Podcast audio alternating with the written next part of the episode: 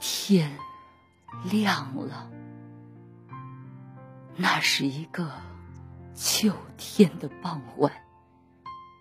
一对年轻的夫妇带着他们的孩子去高山上坐缆车，谁知半途中缆车突然出现了故障，所有的人都悬在了高空中。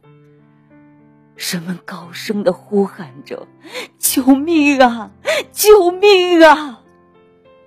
尽管如此，也抵挡不住厄运的来临。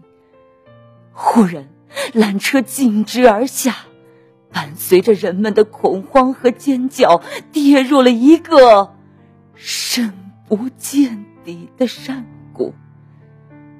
就在这生命的最后时刻，那对夫妇什么都没有想，他们只有一个念头：孩子不能死。他们用尽了全身的力气，用双手托起了孩子。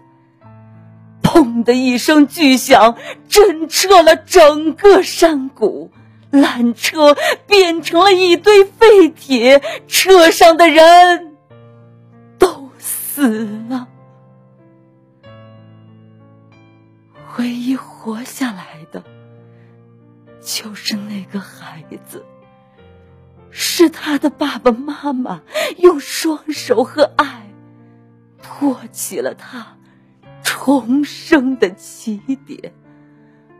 孩子哇哇的哭喊着，年幼的他不知道发生了什么，他只是朦胧的记忆着，在那美丽风景相伴的地方，那可怕的巨响，那黑暗的山谷，让他再也见不到爸爸妈妈了。幼小的他只想着。太阳，快出来吧！天亮了，我要找我的爸爸妈妈。